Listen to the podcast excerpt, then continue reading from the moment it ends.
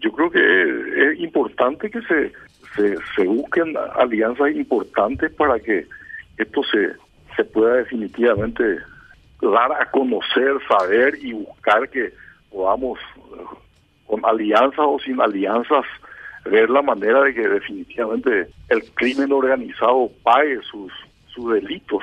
Eh, es muy peligroso para la nación que esto se instale con fuerza en el Paraguay y creo que tenemos que buscar alianzas. Yo creo que tenemos que buscar, tenemos que hacer saber, tenemos que hacer llegar a los organismos internacionales también. Creo que hay que hay que hacerlo y nosotros los paraguayos tenemos que tratar de definitivamente reitero de erradicar el crimen organizado. No nos está no nos está haciendo pasar bien.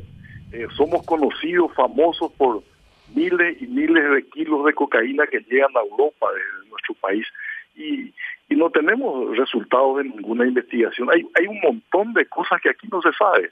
Eh, falta que las autoridades de aplicación, la justicia, la fiscalía, hagan su trabajo fuertemente. Imagínense la, la muerte de un, fiscal en un país extranjero, eh, en manos del crimen organizado que, que está en nuestro país instalado. O sea, ¿hasta dónde vamos? ¿Hasta, hasta dónde? ¿Hasta quién?